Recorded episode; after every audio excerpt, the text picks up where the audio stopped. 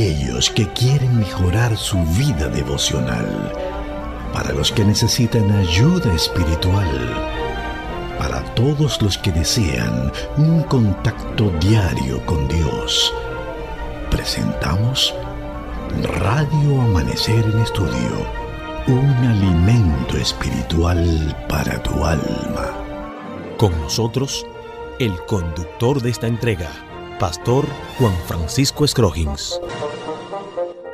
Amados hermanos, apreciados amigos, gracias, muchísimas gracias por acompañarnos en esta entrega de Radio Amanecer en Estudio.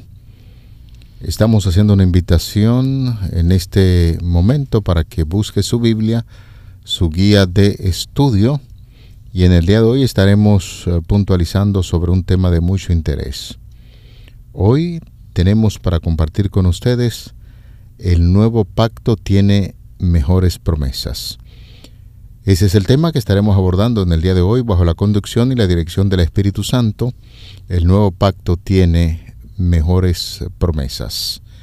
Aquí en cabina eh, saludamos como cada día al pastor Domingo Guzmán, quien está haciendo los comentarios a estas lecciones. Pastor, Dios le guarde siempre. Muchas gracias, Pastor Scrogin. Estamos avanzando en el estudio de esta semana. Eh, tenemos un tema muy interesante, Jesús, el mediador del nuevo pacto, y el texto para memorizar Hebreos 8:6. Pero ahora tanto mejor ministerio es el suyo, cuanto es mediador de un mejor pacto, establecido sobre mejores promesas. Durante este trimestre estamos estudiando la carta del apóstol Pablo a los Hebreos una carta con una significativa importancia para nuestra teología eh, como adventistas del séptimo día y sobre todo, decirlo a grandes rasgos, una carta con un eh, alto contenido teológico en relación a uno de los temas, podríamos decir, menos trillado en el cristianismo eh, en, en estos tiempos. Estamos hablando del ministerio de Cristo en el santuario celestial, algo que como iglesia nosotros eh, enfatizamos. La labor de Cristo, la labor salvífica de Cristo, eh, va eh, procediendo en diferentes aspectos a través de la palabra de Dios, diferentes etapas. Y estamos en este momento en esa etapa de intercesión ante el tribunal celestial ante lo que es el trono celestial. Cristo está sentado a la diestra. Me encanta esa figura de Apocalipsis, sentado a la diestra del Padre. Y estamos mirando nosotros a través de este estudio de Hebreos aspectos muy significativos en cuanto a lo que es la figura de Jesús. Durante esta semana lo vemos como el mediador del nuevo pacto y estamos viendo acá esa figura de mediador desde todas las perspectivas que la carta del apóstol Pablo a los Hebreos nos permite. Vamos a orar para continuar con el estudio. Padre nuestro, bendícenos, llénanos Señor de sabiduría, que el Espíritu Santo nos dirija y que podamos seguir profundizando en este tema tan importante, tan relevante, que es el estudio de tu palabra. En el nombre de Jesús. Amén. Amén.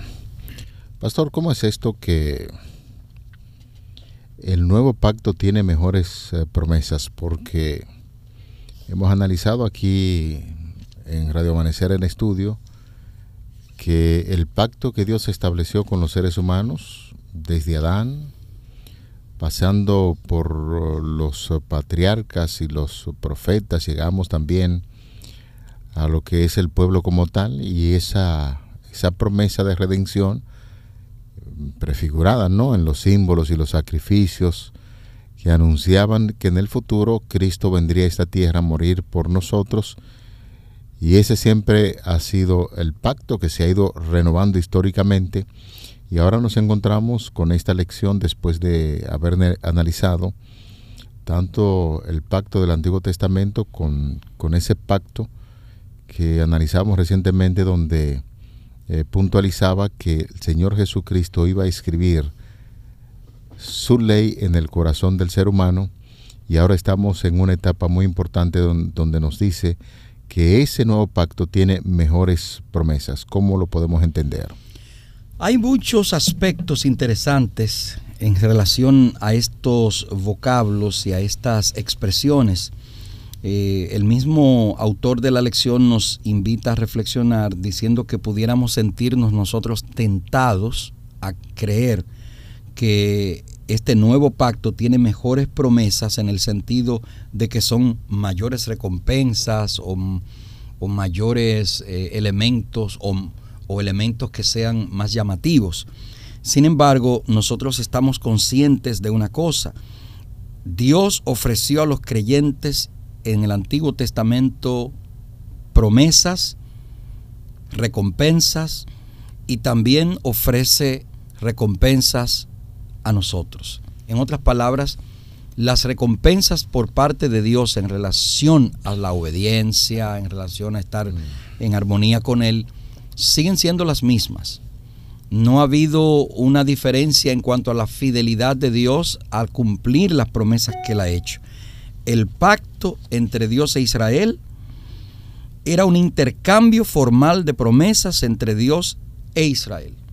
Dios toma la iniciativa, libera al pueblo de Israel de Egipto, le promete que van a, entrar en una tierra eh, que fluía leche y miel, una tierra prometida para ellos. Y Dios eh, cumple siempre sus promesas.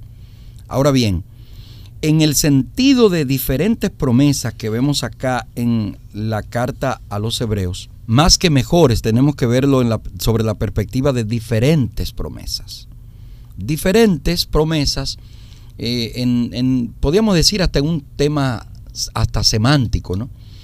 Y me gustaría ilustrarlo con, un aspecto bíblico que nosotros podemos comprender. La famosa parábola de, eh, del Señor cuando salió a buscar los obreros de la viña, la parábola de los obreros de la viña. Dios le dio a, a sus apóstoles, a sus discípulos en esta parábola una ilustración de cómo sería el tema de la salvación, de cómo se obtendría, qué se obtendría. Y Dios lo, lo presenta a la luz de, de cuatro grupos los que comenzaron a trabajar más temprano, luego los de las nueve de la mañana, los del mediodía, tres de la tarde y al final los de las seis de la tarde. ¿Cuál fue la promesa al primer grupo, pastor? un denario al día. Claro, claro. ¿Y cómo comenzó el Señor a pagar la promesa? Con un denario. Mm, ¿Pero a quiénes se la pagó? A los, últimos, A los que empezaron a trabajar ya ocultándose el sol. Y le pagó un denario. Ajá. Entonces yo le pregunto, para el que trabajó de último, ¿cómo fue la promesa? ¿Fue mejor o peor que para los de la primera? La promesa es la misma. Ajá. La diferencia está en las expectativas que se ah, hizo. Ah, excelente. La persona que empezó a trabajar desde el principio al inicio de la jornada, pero lo que Dios había prometido era un pago justo, justo, justo, justo. Pero cuando hicieron la comparación con los otros, entonces se, se formaron falsas expectativas. Exactamente. Entonces, fíjese, nuestra forma de ver la, parte humana, de ver las cosas, sobre todo los elementos que tienen que ver con recompensa, tienden a estar muy em, embadurnados de la justicia humana. Y cuando nosotros leemos la historia de la parábola, o más bien cuando leemos la parábola de los obreros de la viña, de manera natural nosotros como humanos la catalogamos de injusta. Porque para nosotros sería injusto que una persona que trabaje solamente una hora gane lo mismo que alguien que haya comenzado a trabajar desde temprano en la mañana. Entonces es bueno que entendamos que la perspectiva de la salvación no es así como debemos mirarla. La promesa de Dios es darnos salvación. Y lógicamente el que llegó de último o que llegó de primero, en el sentido de Dios, como Dios presenta la salvación, no es lo importante. A Dios lo que más le interesa es que estemos salvados. Ese es el punto. Y entonces en el punto de la promesa del pacto, de que el pacto es mejor, eh, cuando habla de mejor, no, no se está refiriendo a que el pacto que tenemos en el Nuevo Testamento es superior o, tiene algún elemento eh, particular que está por encima del pacto que Dios siempre ha hecho. Dios siempre ha querido salvarnos.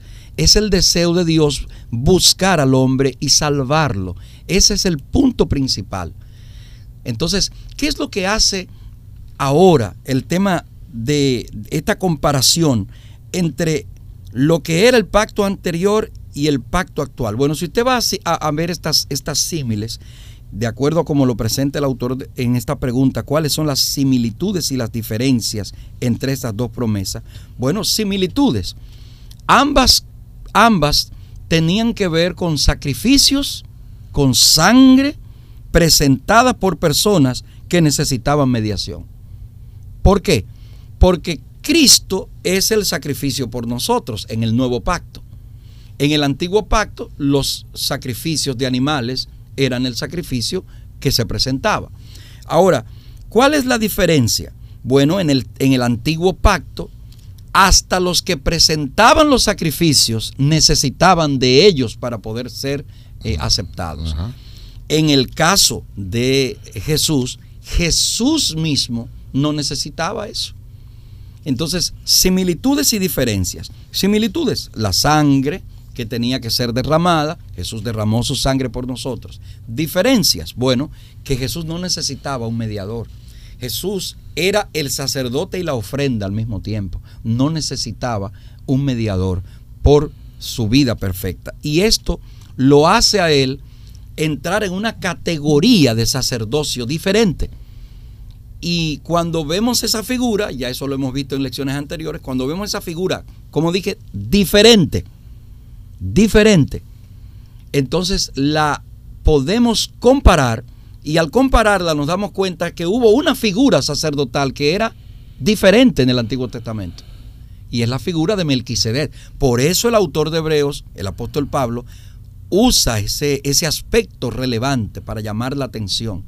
Sacerdote para siempre según el orden de Melquisedec, porque era diferente. Sí, eh, para sacar de la mente el, el, concepto y las expectativas que se habían formado de los seres humanos sobre ese sistema sacerdotal. Usted recordará, pastor y, amigos, y este es un punto que hay que repetirlo, la insistencia en, en, algo que se vio en ese entonces y fue que muchos de los cristianos que vivían en ese tiempo estaban de nuevo concentrando su esperanza en ese sistema religioso. Ya Pablo está diciendo, si ustedes repasaran Melquisedec, quién fue, y las especificaciones que el Antiguo Testamento da acerca de ese personaje, así mismo sería el ministerio de nuestro Señor Jesucristo que se cumplió y estuvo con nosotros. Lo que Pablo quería desarmar de la mente de la gente es que confiaran en esos sistemas porque eran imperfectos y ya tiene su cumplimiento en la persona de nuestro Señor Jesucristo y de ahí el enfoque. La gran ventaja que mientras la gente miraba esos sacrificios del Antiguo Testamento, ya Cristo es la persona que vivió con ellos, cumplió con todos esos requerimientos y quizás uno de los puntos más, mm, más clave que nosotros podemos decir es que Cristo al cumplir con esto, está intercediendo por nosotros en el santuario celestial y no necesitamos de ese sistema de sacrificios y en cualquier momento podemos acudir a ese santuario a través de la oración para pedirle a Cristo en cualquier momento que nosotros cometemos algún tipo de pecado, algún tipo de error, nos dirigimos directamente a nuestro Señor Jesucristo sin la necesidad de esos intermediarios en términos humanos. Así es, pastor. Hay un excelente párrafo en El Camino a Cristo, en la página 53, donde la autora Elena G. de White escribe, la condición para alcanzar la vida eterna es hoy exactamente la misma que siempre ha sido. Claro tal cual era en el paraíso antes de la caída de nuestros primeros padres. Perfecta obediencia a la ley de Dios, perfecta justicia. Si la vida eterna se concediera con alguna condición inferior a esta, entonces peligraría la felicidad de todo el universo.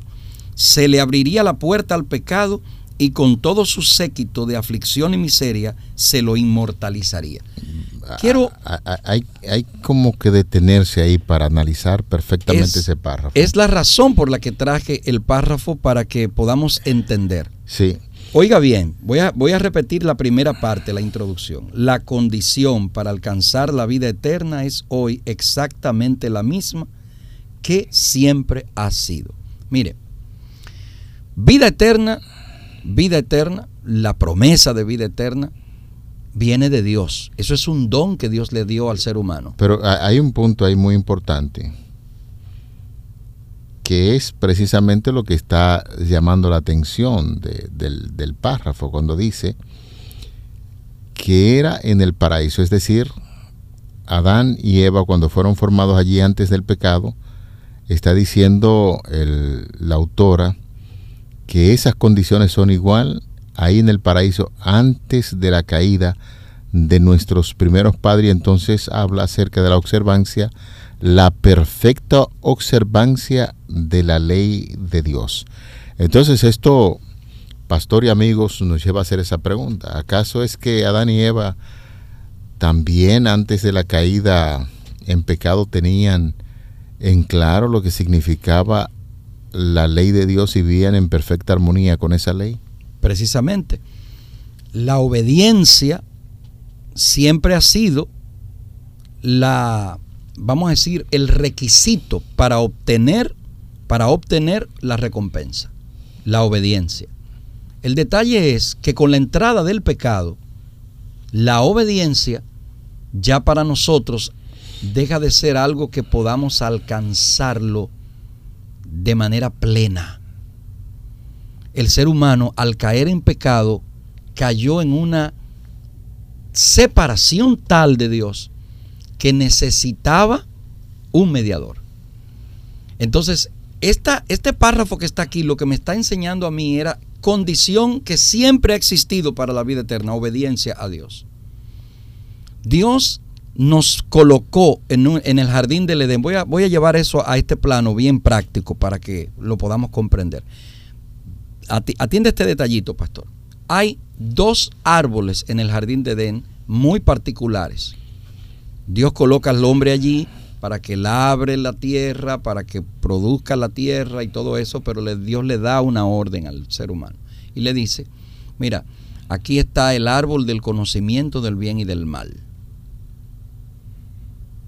No comas de ese árbol, porque el día que comas de ese árbol morirás es el único árbol particular que Dios ordena al ser humano que no toque. Esa es la ley.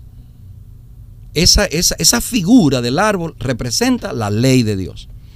Usted obedece eso, usted va a tener vida eterna todo el tiempo. Ahora, ¿por qué va a tener vida eterna? Porque el árbol de la vida no estaba vedado para el ser humano.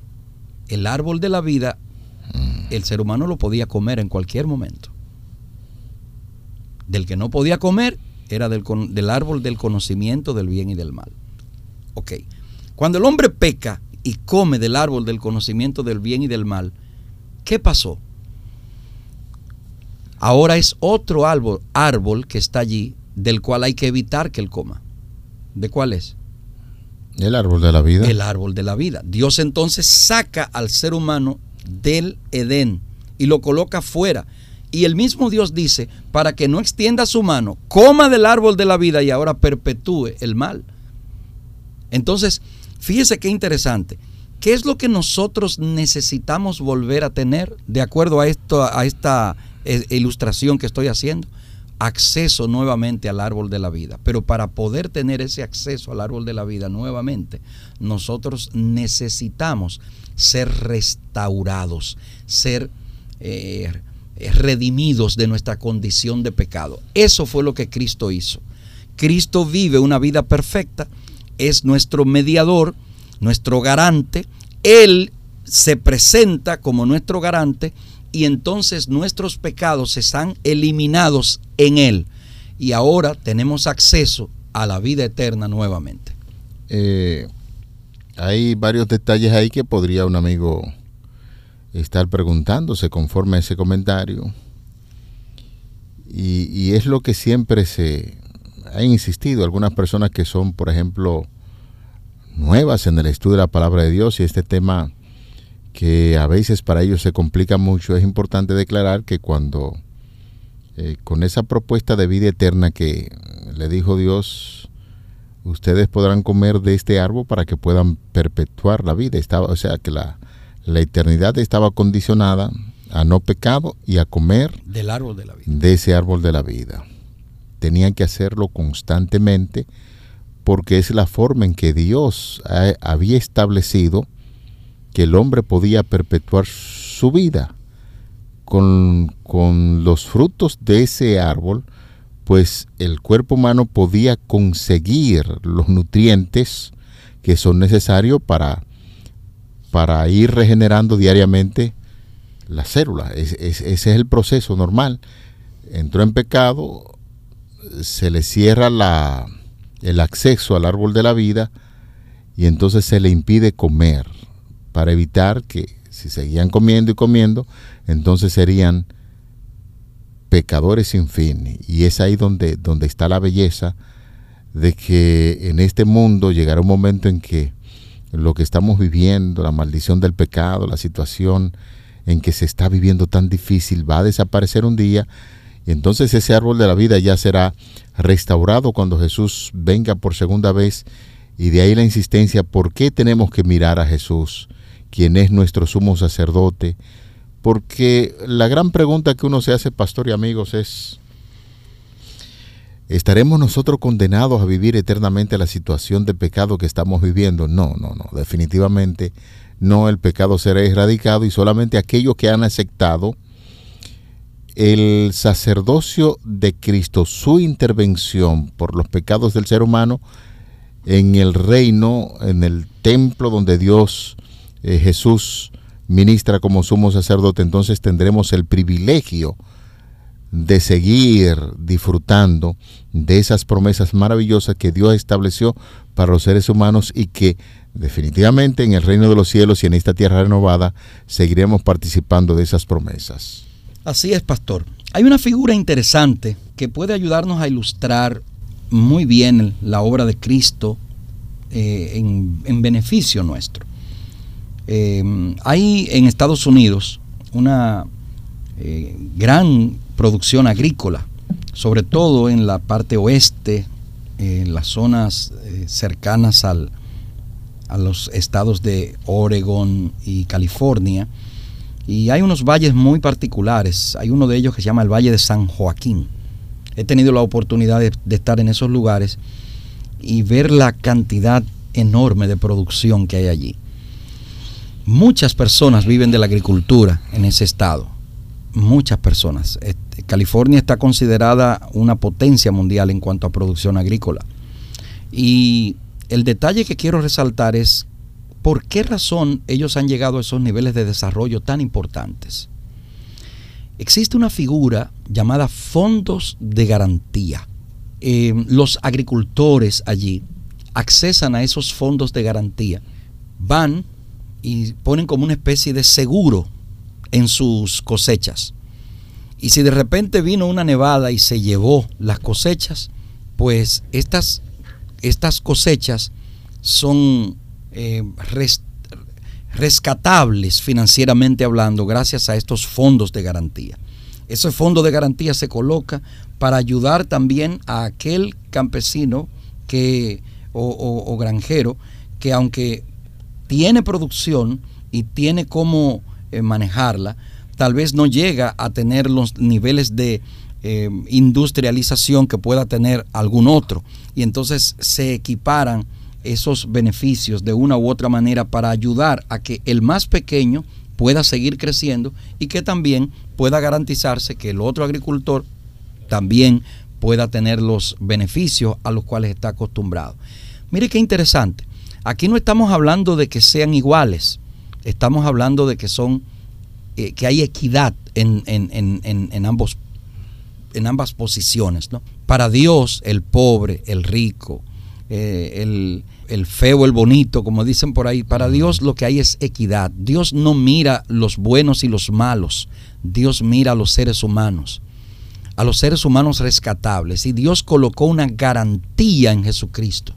Todo aquel que crea en esa garantía va a obtener el mismo beneficio, vida eterna. Y en eso es que nosotros tenemos que centrar nuestra esperanza en este día.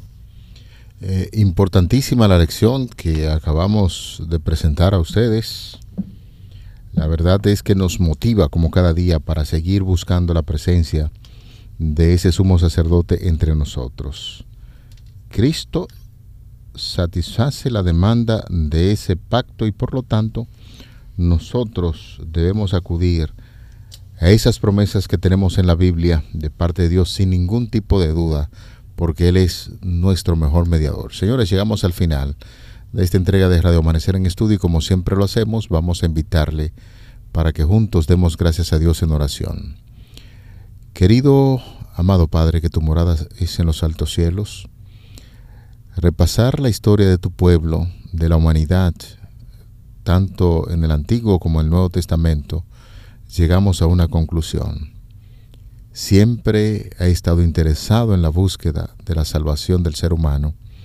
Por eso pedimos en esta hora que nos dé un corazón receptivo a la influencia del Espíritu Santo para que podamos reconocer la obra de Jesús en nuestras vidas y no solamente quedarnos ahí en el reconocimiento o el conocimiento de esa verdad.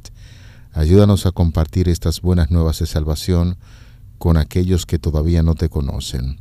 Continúa dirigiendo Radio Amanecer en Estudio y que lo externado a través de este espacio sea de edificación para tantas personas que nos escuchan cada día favores que pedimos y agradecemos en el nombre de Jesús. Amén. Amén.